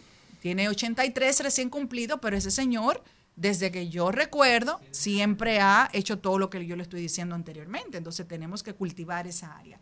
Con relación a la parte de nuestros huesos, hay que ver mucha vitamina D, hay que estar constantemente verificándolo con sus doctores, porque hay algunas vitaminas que son obligatorias que tenemos que tomarla, porque ya nuestro organismo por sí solo no, no puede dar, vamos a decir, suplirnos de la manera necesaria. Y lo mejor, tienes que tener diversión, tienes que tener eh, las cosas que, que te hagan eh, tener una salud mental adecuada para que puedas ir haciendo las cosas de una manera correcta, porque ya imagínense, a los 50, después de los 50, por más que sea, ya los hijos o están en la puerta de independizarse o ya se independizaron, entonces usted va a tener mucho tiempo libre. Hay parejas que ya después que los hijos se, se van de su casa, porque ya o se casaron o se fueron a vivir fuera o porque se independizaron, comienzan a tener muchísimo tiempo libre. O si usted está soltero, también aproveche ese tiempo libre para hacer cosas que a usted le gusta, que a usted le lo tenía como un sueño y tiene ahora toda la disposición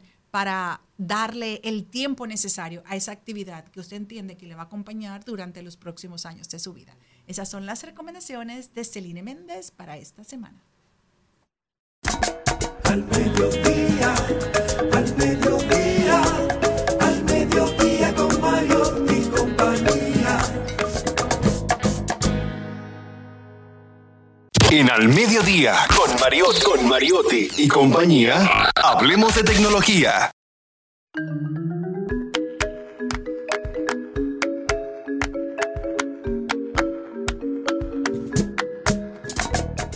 Señores, y Apple ha sido la última compañía que se une a la línea de uno, que ahora después de viejo quieren decirnos cómo utilizar los aparatos que ellos nos brindan. Y ahora Apple ha recomendado a los usuarios evitar el método de meter el teléfono celular o el iPhone en este caso en arroz. Dicen que cada vez que se moja con algún líquido para intentar absorber la humedad, las personas entran su dispositivo en un recipiente con arroz, mientras que la, em- em- la empresa Apple aboga por dejarlo secar al aire libre en un lugar seco y con flujo de aire, ya que consideran que el arroz podría dañar el aparato. Ya de igual manera, yo personalmente una vez se me cayó un iPhone en una piscina y lo primero que hice fue buscar una funda de arroz y entrarlo. Y el celular alrededor de las dos horas prendió. Pero que vamos por el iPhone 15. Ellos no pudieron decir eso un poco antes. No, pero una pregunta. Eh, eso se hace en otras partes del mundo, son los dominicanos que no inventamos eso. Ellos vieron que aquí Daba, daba no estaban comprando nuevos, sino que la gente. Que no, Jenny. Espérate, espérate. Si Decía, aquí el dominicano Remendado. se mata por tener un celular ven acá, nuevo. Ven acá, ¿y qué es lo que hacen allá cuando se, dice, se mojan? Porque en todos los países del mundo se mojan y compran otro. Dicen, que, no, ellos compran arroz. Dicen, No, de hecho, en, por ejemplo, en Estados Unidos, eh, mi, mi familia tiene un seguro. Y cualquier cosita que le pase a su celular, mi amor, eso no- todo de una vez. Mi hermana, por quítame esta paja, tiene un celular nuevo y yo, No, ay, Dios mío. Lo que qué pasa es que donde así. hay un Apple Store es simple. Tú vas, tú entregas el tuyo y te dan uno nuevo. Ya sea que tú quieras comprar uno nuevo, te, te- te descuentan Por- y por un la, seguro la- la iguala del tuyo. Te- O simplemente te dan uno nuevo. pues Es un más, palo, Pero aquí no. Ella eh, tiene seguro hasta si se te daña esto, ¿cómo se llama el cover? Lo, lo de lo que el protector de La pantalla. Si se raya, mi amor, ilimitado. Ella va y cambia eso y yo, ay, Dios mío, qué chulo, porque aquí no nos lo dan. Y aquí uno con esa pantalla rota. doy Mil, no, no, no. Aquí le quebramos la compañía. que se me- Cortándose se me, la acaba de quitar, eran mil pesos que tenía el consejo. Señores, Ya, también- se le levantó en una.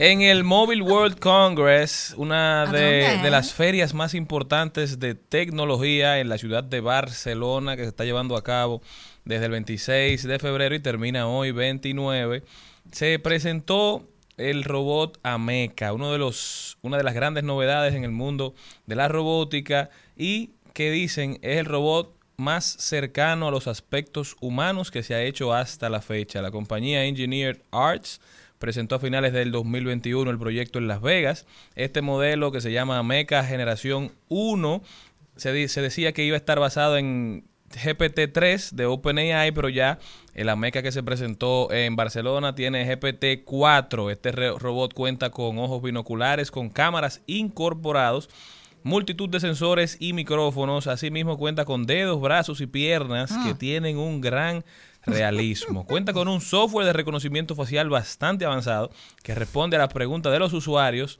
y también puede llevar una conversación de manera bastante natural. La novedad es, como decía, el GPT-4 y ahora tiene un, un lenguaje que puede entender cualquier idioma que usted le hable y responderle en el mismo en cuestión de segundos hace la transición, señores. Dicen que esto va a cambiar la industria del servicio al cliente de manera radical en los próximos años. A Definitivamente pasos avanzados, el mundo va cambiando rápido, tenemos que ponernos a la par. Tú me lo ibas describiendo, ya yo estaba pensando en Chucky.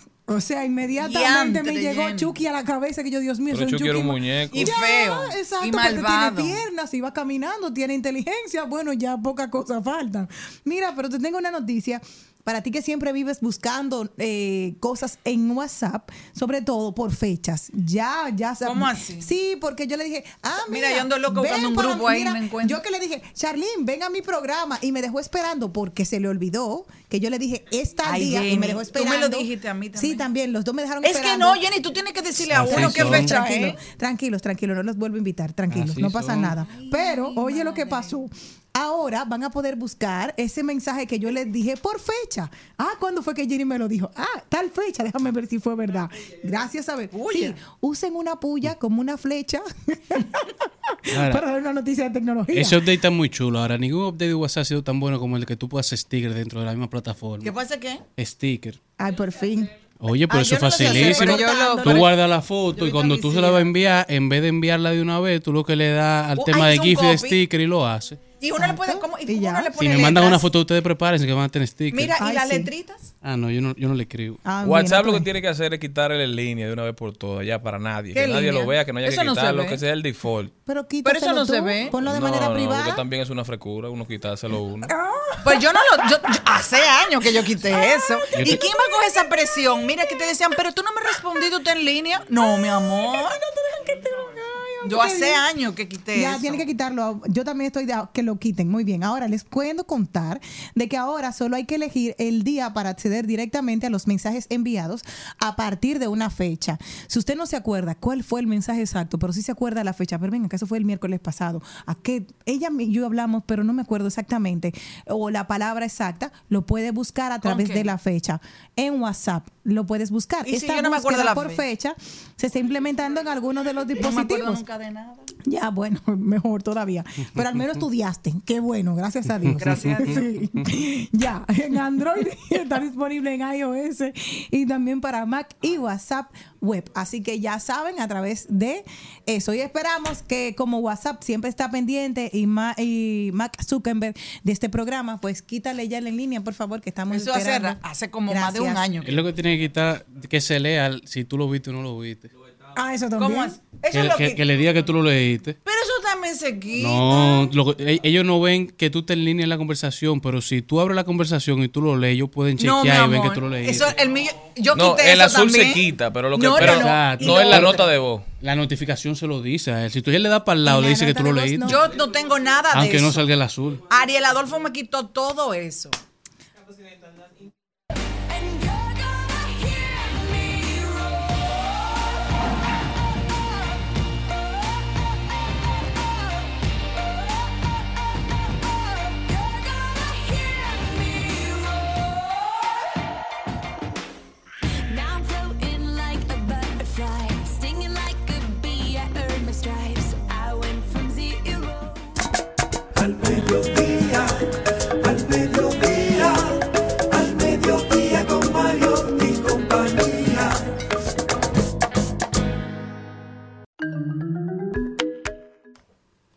Señores, y llegó la semana más corta otra vez. Siempre esta semana que es súper maravillosa. Eh, tenemos aquí a Dariobel Ramírez Rosó, estudiante de término de comunicación, y nos viene a traer todas las incidencias de la Pucamaima y la semana que ya nos tiene acostumbrado, la semana más corta. Cuéntame, ¿cuántos cortos van a traer esta semana? Wow, son muchísimos. Tenemos más de 25 cortos para presentar en esta semana más corta, eh, incluyendo a los cortos de la Universidad de Pucamaima y también de los invitados, como son eh, la Universidad UAS, INTED, UNIBE y la Escuela de Artes Chabón. Ay, pero qué chulo. O sea, que han ido integrando a otros estudiantes de otras universidades y hacen ese intercambio. Por supuesto que sí. Y este año, eh, en un principio comentaban como que llegó muy rápido y es porque lo cambiamos de fecha para poder integrar a esos estudiantes de término de las escuelas para que los que estén interesados en estudiar cine en Pucamaima puedan ir y vivir la experiencia de la semana más corta antes de empezar a estudiar la carrera. Esta es la decimoséptima edición, me encanta, de que tiene ya la semana más corta eh, de este Festival de Cine Universitario. ¿Qué podremos, cuáles son los temas que van a desarrollar esta semana? Bien, este año lo, eh, tendremos nuestra semana más corta desde el día 11 al 15 de marzo y estaremos abordando todo el tema de la cultura del buen trato con el lema El buen trato es contagioso, un gesto amable cambia vidas. Aquí estaremos reforzando, concientizando a través de todos estos cortos el buen trato hacia las personas, hacia la naturaleza, hacia nosotros mismos también, para fortalecer esas relaciones interpersonales que cada día deben florecer. ¿Tienen algún tienen alguna temática? O sea, de, de- hay terror, hay comedia, hay pasión, ¿qué hay dentro de todos los cortos que la gente pueda eh, motivarlos para que vayan a verlos? Bien, hay, te- hay diferentes temas, pero los cortos van más enfocados en, en el tema de la cultura del buen trato, como es el tema que nos compete este año. Entonces, todos estos cortos eh, estarán participando, claro está, eh, para nuestra gran premiación, donde el mayor premio será el mejor cortometraje Ejeda Dominicana, eh, donde los ganadores estarán asistiendo al evento de Iberseries Platino que se realiza todos los años a final de, de año en España, con todos los gastos pagos. ¡Qué maravilla! ¿Y conferencias este año? ¿Quiénes estarán con ustedes? Bien, el lunes tendremos nuestra primera conferencia con los representantes de Cacique Films. Ujú. Eh, tendrán una conferencia magistral sobre el tema del buen trato y el, y el documental, lo- la producción. Ya el martes tendremos a la periodista Amelia de Chance, donde nos estará hablando un poquito sobre el, el documental y también nos presentará su documental sobre la explotación de la piedra larimar aquí en República Dominicana. Interesantísimo. Eh, además, como dije al principio, eh, estaremos dando talleres eh, formativos, especialmente para que asistan esos estudiantes de escuelas. Eh, estarán a cargo de psicólogos, de críticos de cine, de cineastas. Entonces, eh, abierto para todo público y totalmente gratuito, claro. ¿A partir de qué hora y dónde se van a estar exponiendo los cortos? Los talleres formativos estarán abiertos en las mañanas a partir del martes 12 de marzo eh, en el edificio A de la Lincoln de la Pucamaima, como siempre, y los, las conferencias estarán a partir de las 6 de la tarde. Luego que se terminen las conferencias, estará la proyección de los cortos en el auditorio. Entonces, eh, se estarán proyectando alrededor de cinco cortos por día. Entonces, gratis, libre de costos y abierto a todo el público. No hay que inscribirse, es. solamente hay que llegar. Solamente hay que llegar, pero eh, sería muy bueno que todos entren al link de Exprésate Pucamaima en Instagram y se inscriban para que tengan su cupo más asegurado, eh, ya que a veces se llena totalmente el auditorio, entonces eh, es bueno asegurar su cupo. Bueno, muchísimas gracias por haber estado con nosotros. Estaremos todos ahí. Reiterar otra vez la hora, el día y el lugar. Muy bien, eh, esta semana más corta se llevará a cabo del 11 al 15 de marzo en el edificio A de la Pucamaima, el que está en la Lincoln, y los esperamos todos por allá a partir de las 9 de la mañana, los talleres eh, formativos, y a partir de las 6 de la tarde nuestras conferencias y proyección de los cortos universitarios. Atención padre, si tiene un hijo que no sabe qué va a estudiar, si le llama la atención el cine, es una muy buena oportunidad para que aprenda, para que interactúe con otros estudiantes y pueda tomar una decisión más informada. Bueno, mi gente, gracias por haber estado con nosotros. Nos vemos mañana, si Dios quiere. Hasta aquí, Mariotti y compañía. Hasta aquí, Mariotti y compañía. Hasta mañana. Rumba 98.5, una emisora RCC Media.